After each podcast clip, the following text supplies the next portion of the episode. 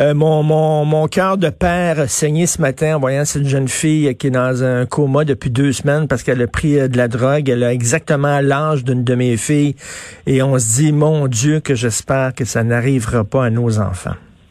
Bon, ben, tu vois, euh, mon cœur de père a fait quatre tours aussi, et c'est pour ça que je t'en parle, puis parce que aussi, il faut que les gens soient informés de cette nouvelle drogue qui circule sous l'apparence d'un petit bonbon euh, qui est très populaire auprès des jeunes. C'est notre collègue Jonathan Tremblay du Journal de Montréal qui nous apprend ça.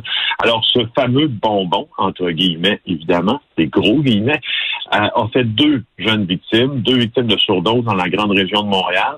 Il y a Frédéric Jean, 19 ans, qui est mort sur la rive sud et le surlendemain, le 2 septembre dernier, Alissa Goudreau, dans les Laurentides, dans la région de Saint-Jérôme, a été, euh, elle aussi, euh, victime d'une overdose.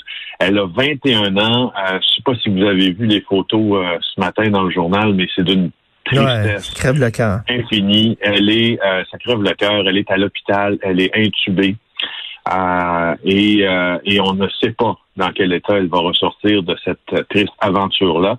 Euh, la mère euh, de la jeune fille a dit, j'apprends à cheminer, je pleure, je crie, je hurle, j'essaie de rester forte. Si elle survit, ce sera à quel prix? Justement, c'est ce qu'on vient de dire. C'est la, la citation au Journal de Montréal. Mm. Alors, qu'est-ce qui s'est passé? Le 4 septembre, euh, la jeune Alissa a été trouvée inconsciente. Elle était dans un appartement de Saint-Jérôme.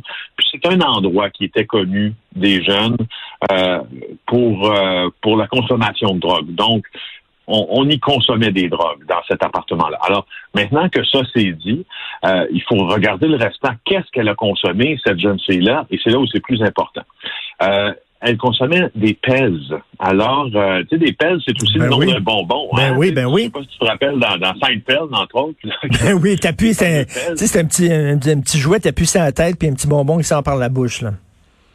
C'est ça, exactement. Un petit bonbon rectangulaire là, que tu peux avec un petit dispensaire. Et puis, euh, il y a l'analyse médicale qui est survenue après son overdose. Donc, elle aurait ingéré ce, comprimé-là. Puis, dans le comprimé, il y a une substance qui s'apparente euh, aux Xanax, qui est un benzodiazépine, et de la méthamphétamine.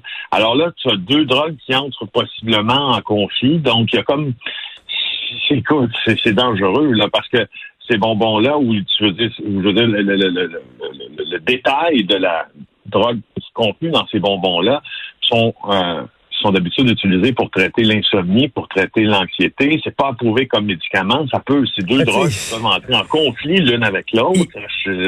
Il, faut avoir la discussion avec nos enfants sur les drogues, c'est-à-dire, euh, tu sais, de, de, dire de pas prendre n'importe quelle drogue.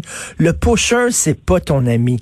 Le pusher s'en fout si tu tombes malade. Le pusher, tout ce qu'il veut, c'est avoir de l'argent, c'est tout. Si tu tombes dans le coma, il va avoir un autre client qui va te remplacer. Donc, n'ayez pas confiance aux pushers.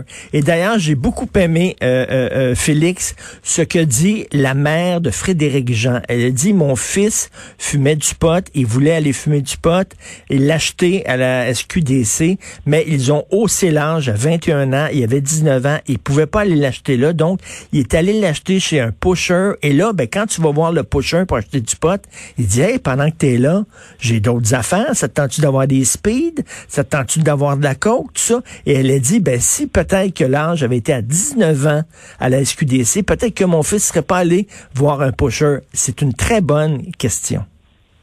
Oui, puis ce qu'on comprend, c'est que pour euh, revenir à Alissa aussi, oui, très bonne question. Euh, quand elle a, quand elle a fait son, son, overdose, elle se plaignait déjà qu'elle avait de la, difficulté à respirer.